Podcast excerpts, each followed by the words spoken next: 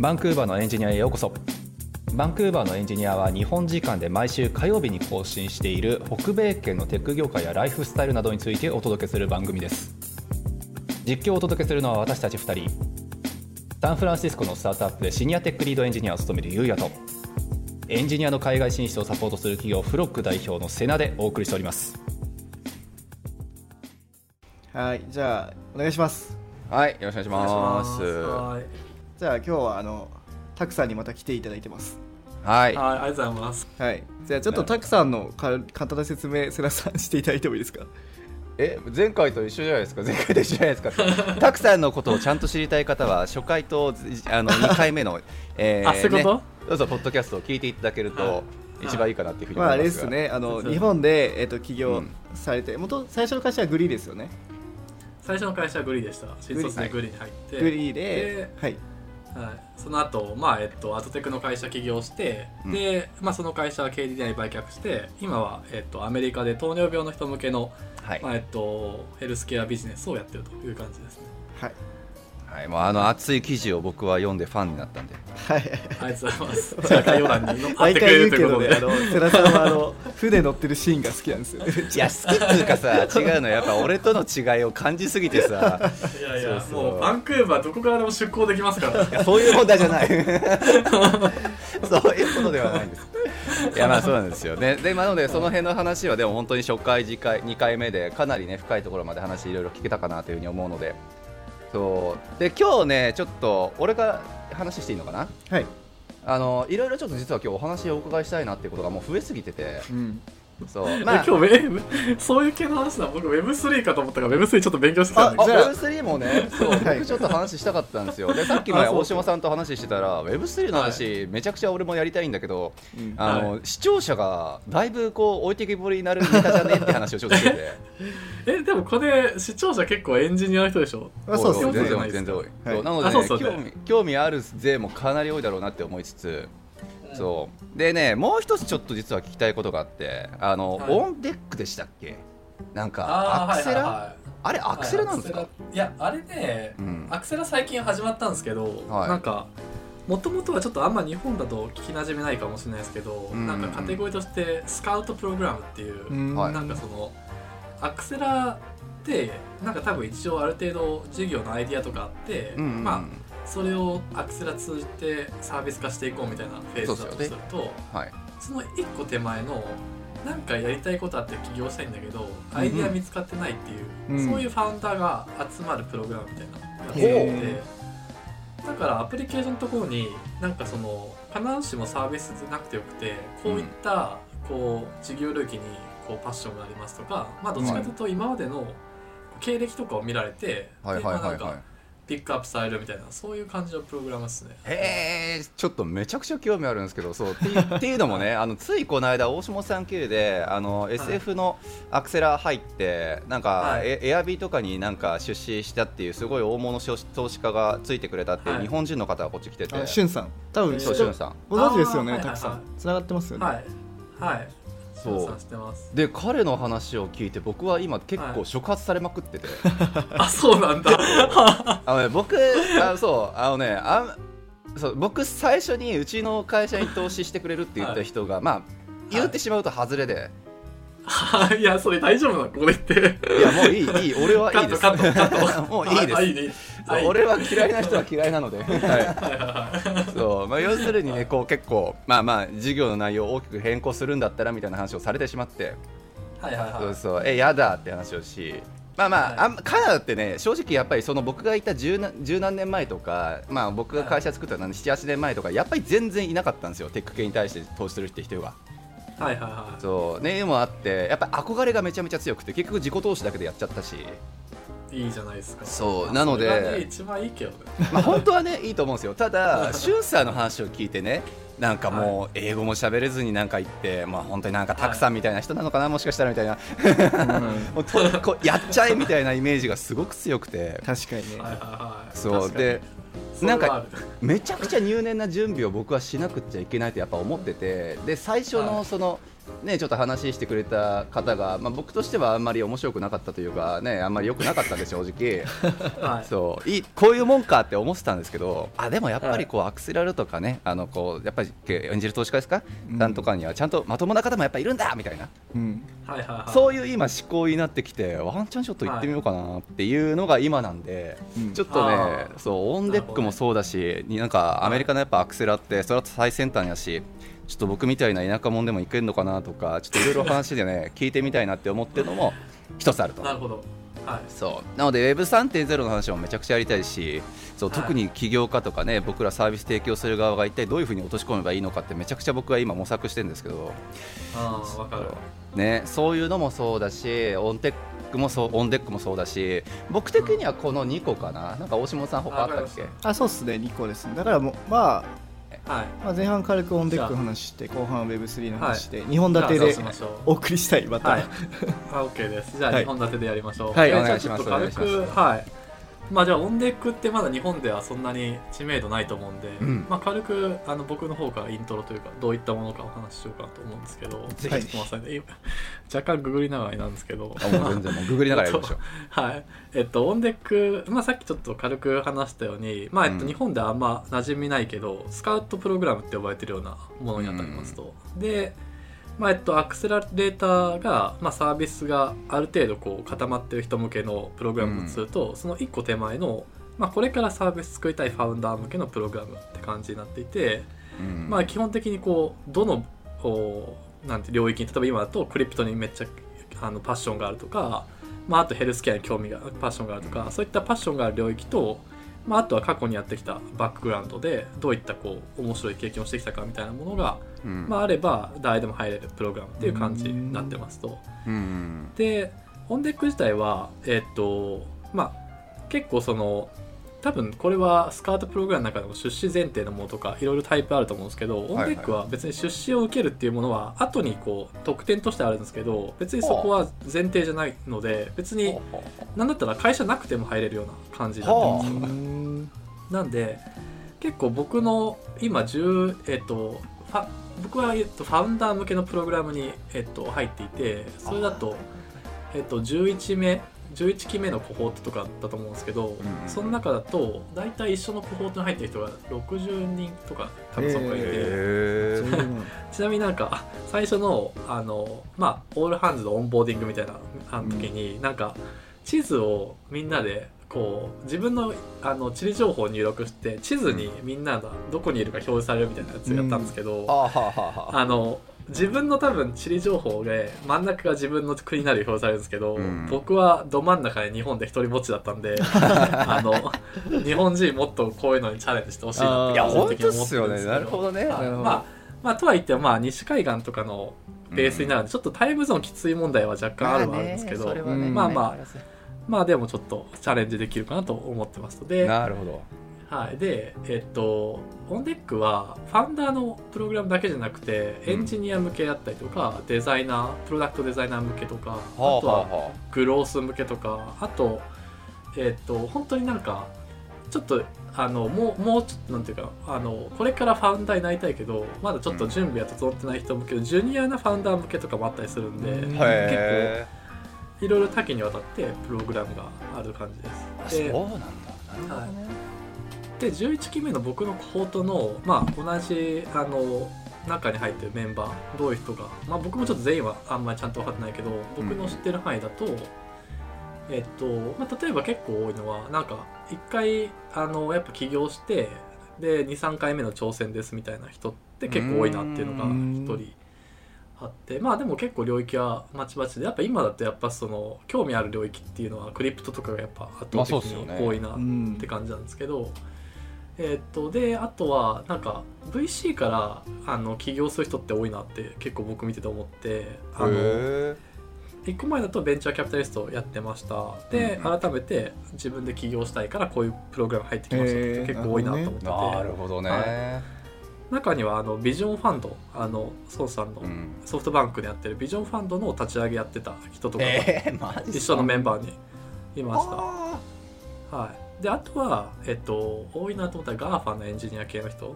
あまあまあでそれはね、うん。はい、なんか、えっと Facebook の AI チームで今働いてる人とか、うん。あと Google のヘルスケア AI とかそういうので働いてる人とか、うん。結構そういうのが結構ちらほらいるなっていう感じでしたね。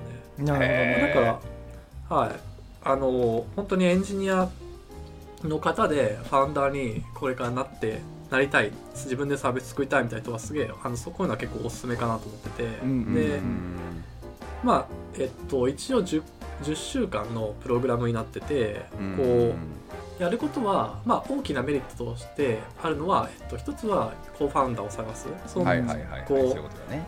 はい、こコホートの中以外も結構あのアクセスできるような仕組みができてるんで同じ Slack が共有されて、今までの11より前の人とかにも DM とか送れたりするからもうその中であとディレクトリがあってそのうん各自のプロフィールが見れるダッシュボードみたいなのがあるから、うん。そういうので興味ある領域とかあとうんスキルとかうん。絞ってコーファウンダー探してとかっていうのが一つ、なるあとまあその中であのそういう機会としてスピードデーティングの機会みたいな感じでこう30分のセッションとかをランダムにこう入って、うん。でお互いのこうバックグラウンド話してみたいなところとかもあるから、うん。まああのそういったマッチングの機会とかが与えられてるというのが1個あります。ねなるほど。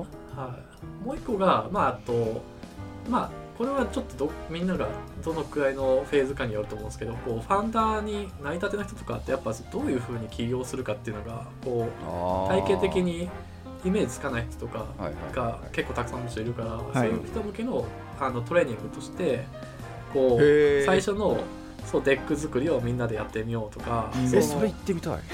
そうそうそう。最初のこうピッチ？やっぱピッチって緊張するから、ピッチをみんなで練習しようとかって。いううん。はいはいはい。そうですよね。間違いない。はい、そう。であと例えば外部のあの、まあ、これはちょっと次もつながるんですけど外部のその、えー、とゲストみたいなの来てくれてうん。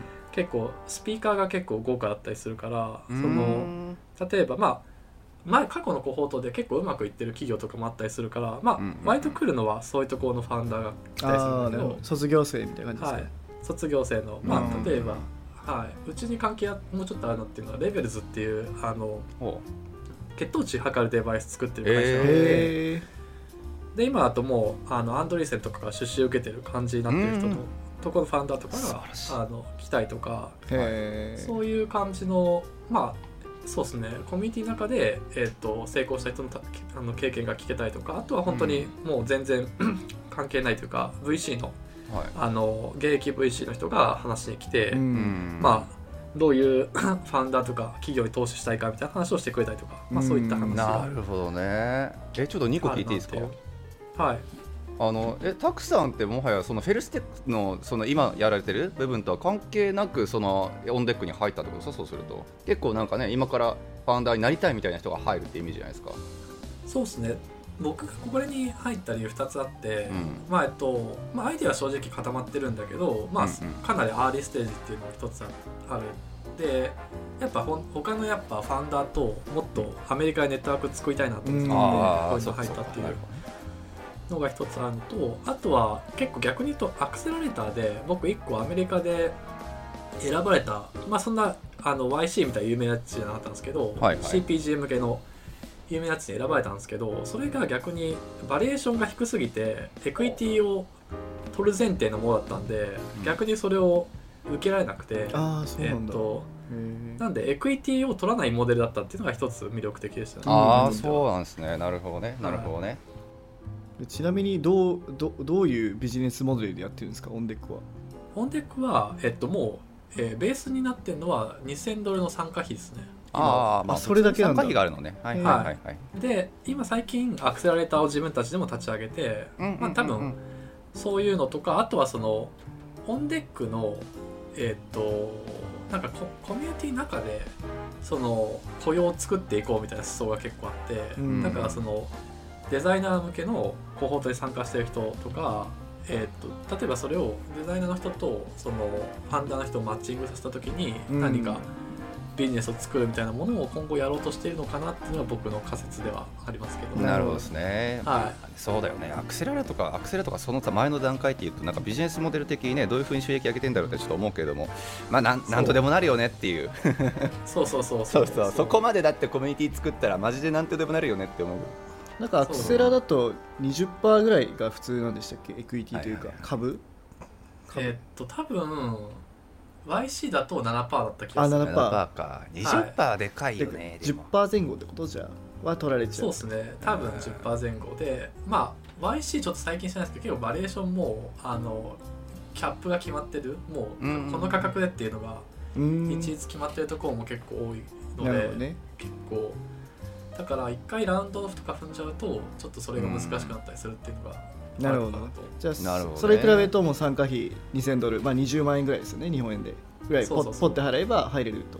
はい。なるほど。そうそうそう。そう。はい。そ うでなんかでもうん。一人聞いた人でなんはい。か私もう本当に金ないから寝ごってタダにしてもらったって人いたかどういう理屈でタダになったら いやもうなんか 情熱？いやいや単純にでもあのまあその人は結構いいいいキャリアっていうか面白い人っていうのはあるとあると思うんですけど、うん。その人はもう「It's not affordable for me」っていうのを言い続けて それでなるほどね。安くしてもらった人がいたらしい。経歴次第これはとそれは。これはこのポッドキャストを聞いた人だけの特典間違いにしておきましょう。まあごねればなんとかなるは こっちの文化だからほら。そうそうそう。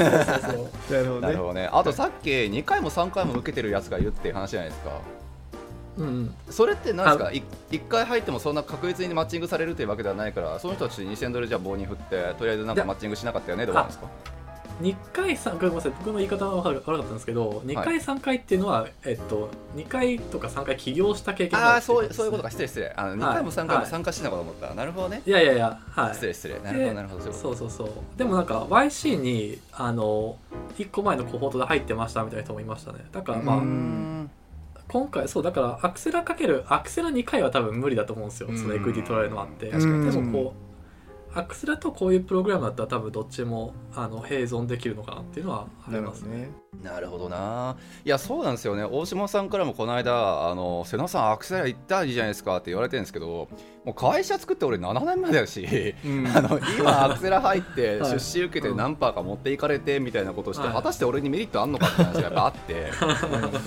だでも On Deck は逆にこういう、そういうステータスのやつでも多分なんか可能性生みそうなあそうそうそう。感じですよねそれは全然そうだと思いますよ。うんそうそう。なんかそれがある。 On Deck はすごいあのこれもちょっとね僕もでもあの On Deck 入った経験のある日本人ファウンダーから事前に、あの面接で何聞かれるかっていうのを聞いて、うん。あのやって受かったんでチートしたんですけど。なるほどなるほど。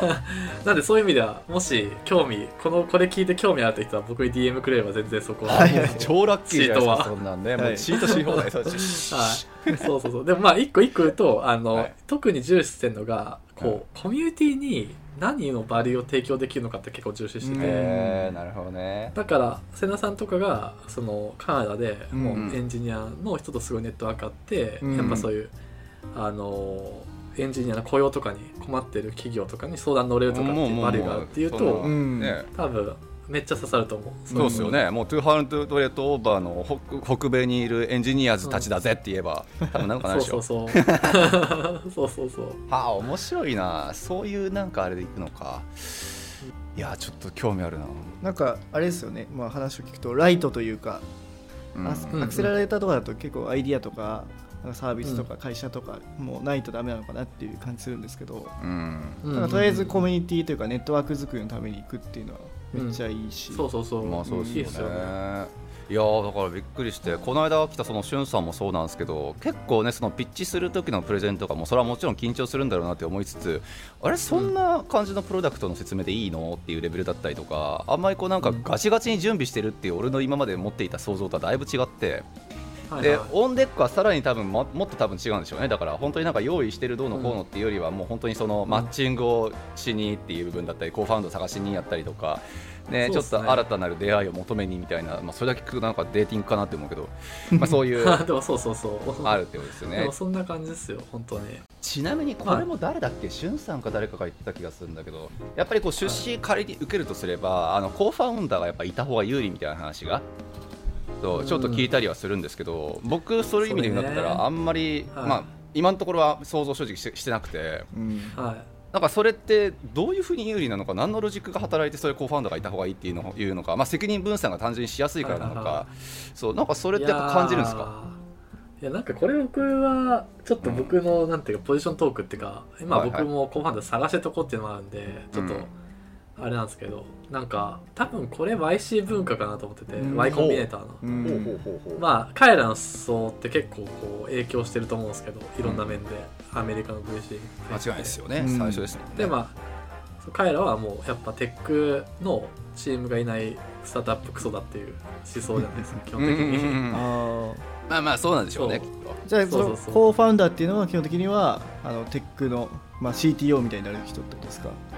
そうですね。ビジネスだからビジネスで多分あの立ち始めるとするとコーファウンダーはテックの人が求なるほど。逆にテックの人が CEO だったらそのインダストリーにセールスできるああそうなんだそういう意味だったのか。うん。求められとかが、まあ、あるのかなって僕はそうそうしてますね。それで言うと、うんああ難しいなそういうことか。え俺はどっちを探せばいい皆さんでてかももともとはエンジニアだから、そうですね、まあでもまあビジネスなんじゃないですか？もっと、うん。だから探すとしたらもっとなんか職人気質のエンジニアみたいなのを連れてきた方がバランスは良さそうですよね。間違い間違いない。まあでもそんなしそこまでしてさ無理やりなんかそんな co-founder 連れてくることが果たしてビジネス的に正義なのかって言われるとさ、まあ、まあ毎回正義正義の話になって申し訳ないですけど まあ俺の中のだけど。えだってあの日本人のあの起業家の方で co-founder エンジニア探してるっていう人がいて、はいはい、はい、でそこも確か、えー、とアクセラレーターでその出資の条件が、そのエンジニア探してこいって言われたって言ってて。ね。ああそういう人いるよね、いるいる確かそれ確か見つかんなかった気がするその人。うん。あそうなんだ、うん。なるほどね。まあでもそしたらまあ VC ともマッチングだと思う僕は思うんでなるほど。その自分の主義に合わない VC だったらそのその VC を変えればいいと思う。なるほどね、まあ、そういうイメージでい。いのか、はいなんかえでもね、はい。結構その話は俺も聞いててカナダで、はい。あの学生でこっち来てた元ねもともとはなんかヤフーとかグーグルみたいなそういう会社のとこいた人で、あーはいはい。ね、はい。そうあの人もあのサンフランシスコでそうやってまあ出資受けるんだっていうふうに言ってめちゃくちゃ無理やり自分の学校のなんか先生かなんかを捕まえて はいはい。そうでその人をまあコーファウンダーみたいな形にして、えートライしてっていうふうにされてたけど絶対そんなねその場にたまたま居合わせたなんかよくわかんない先生とマッチングして コーファウンダーですっていうふうに言うてねうまいこと運ぶのかってすごいはたはた疑問で正直。うん。そうまあ結局それって頓挫しちゃったっぽいけれどもちなみにラーメンヒーローはいないですけどねコーファウンダー。あそうか。そうだよね。一応確かにね。ヒロさんが一人でやってて。ううんんはい。僕ら社員なんで。はい。まあそうですよね、うん。そうだよね。いやそうなんだよな。だからね、まあ。なんかアクセラ行ってる連中とかそういう出資受けましたっていう人たちがねそういう条件になれ、なっただアクセラやっぱりそういうもんだ、コーファウンダーはいるんだみたいな。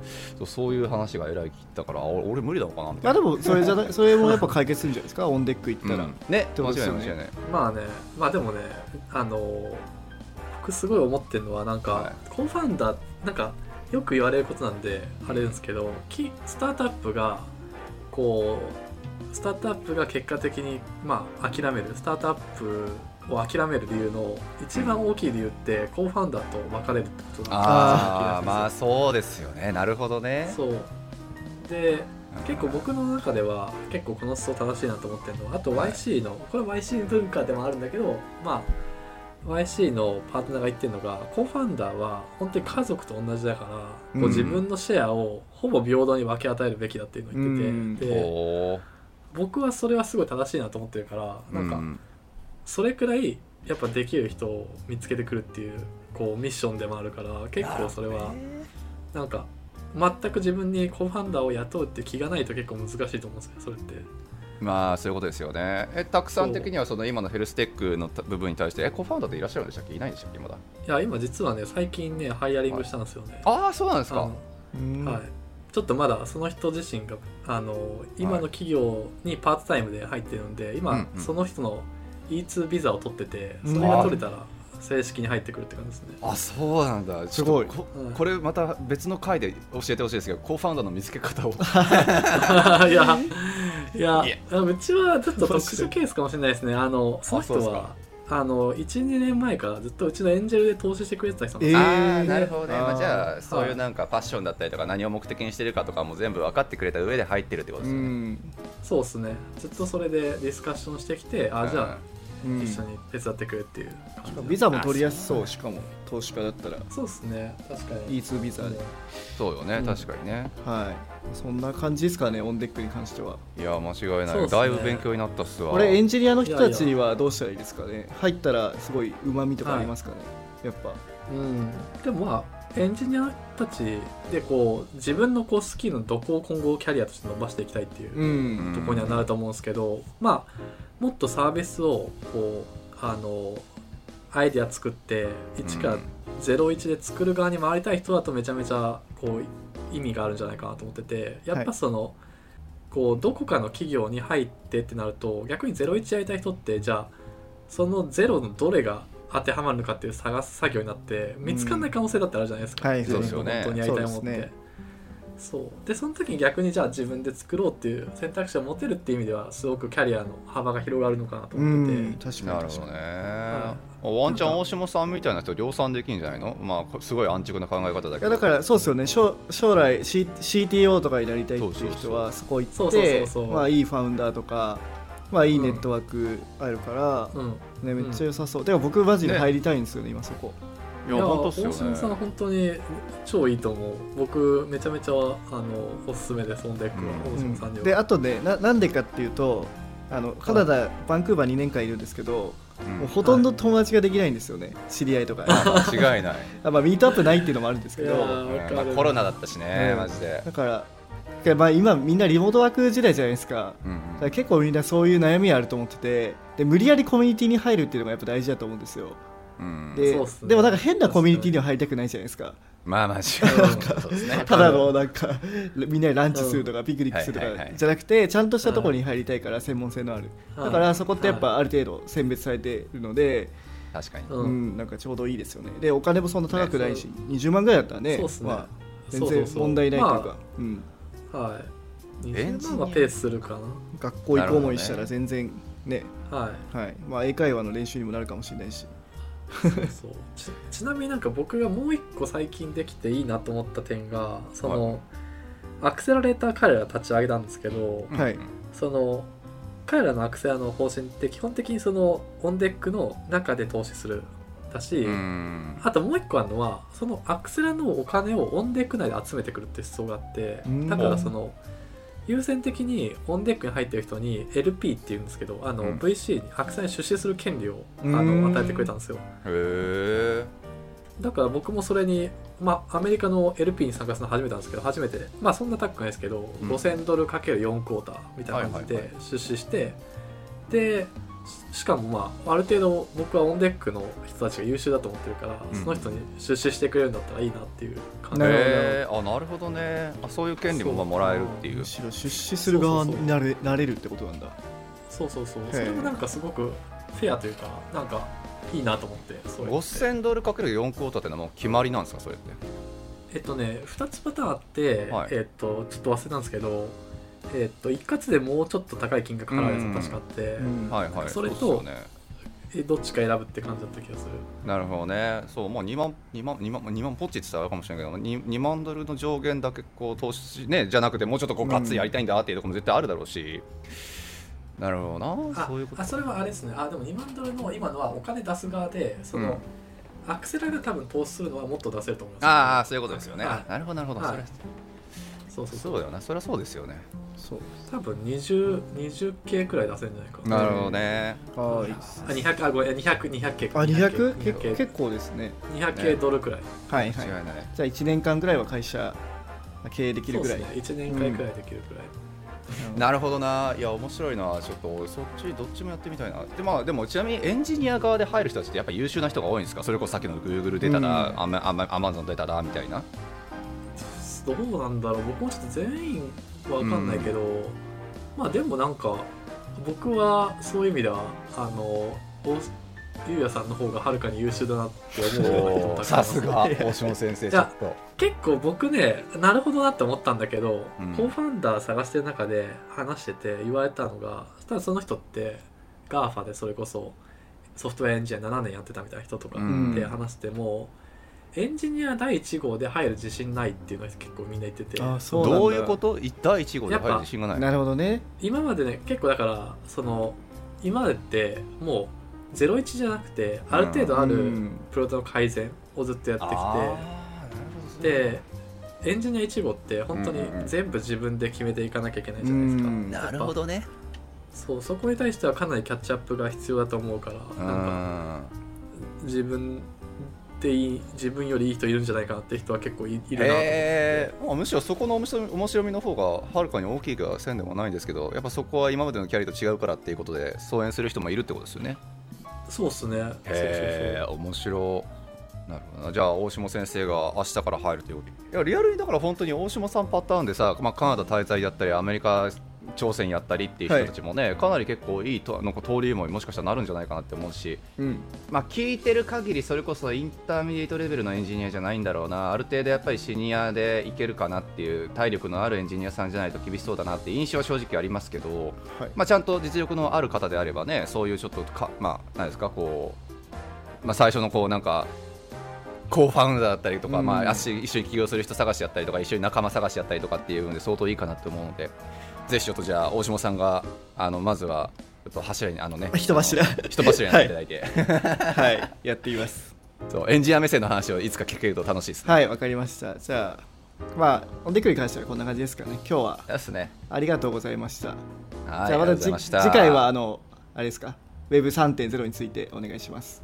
そうですね。はい。はい。ありがとうございます。ありがとうございました。はい、ありがとうございました。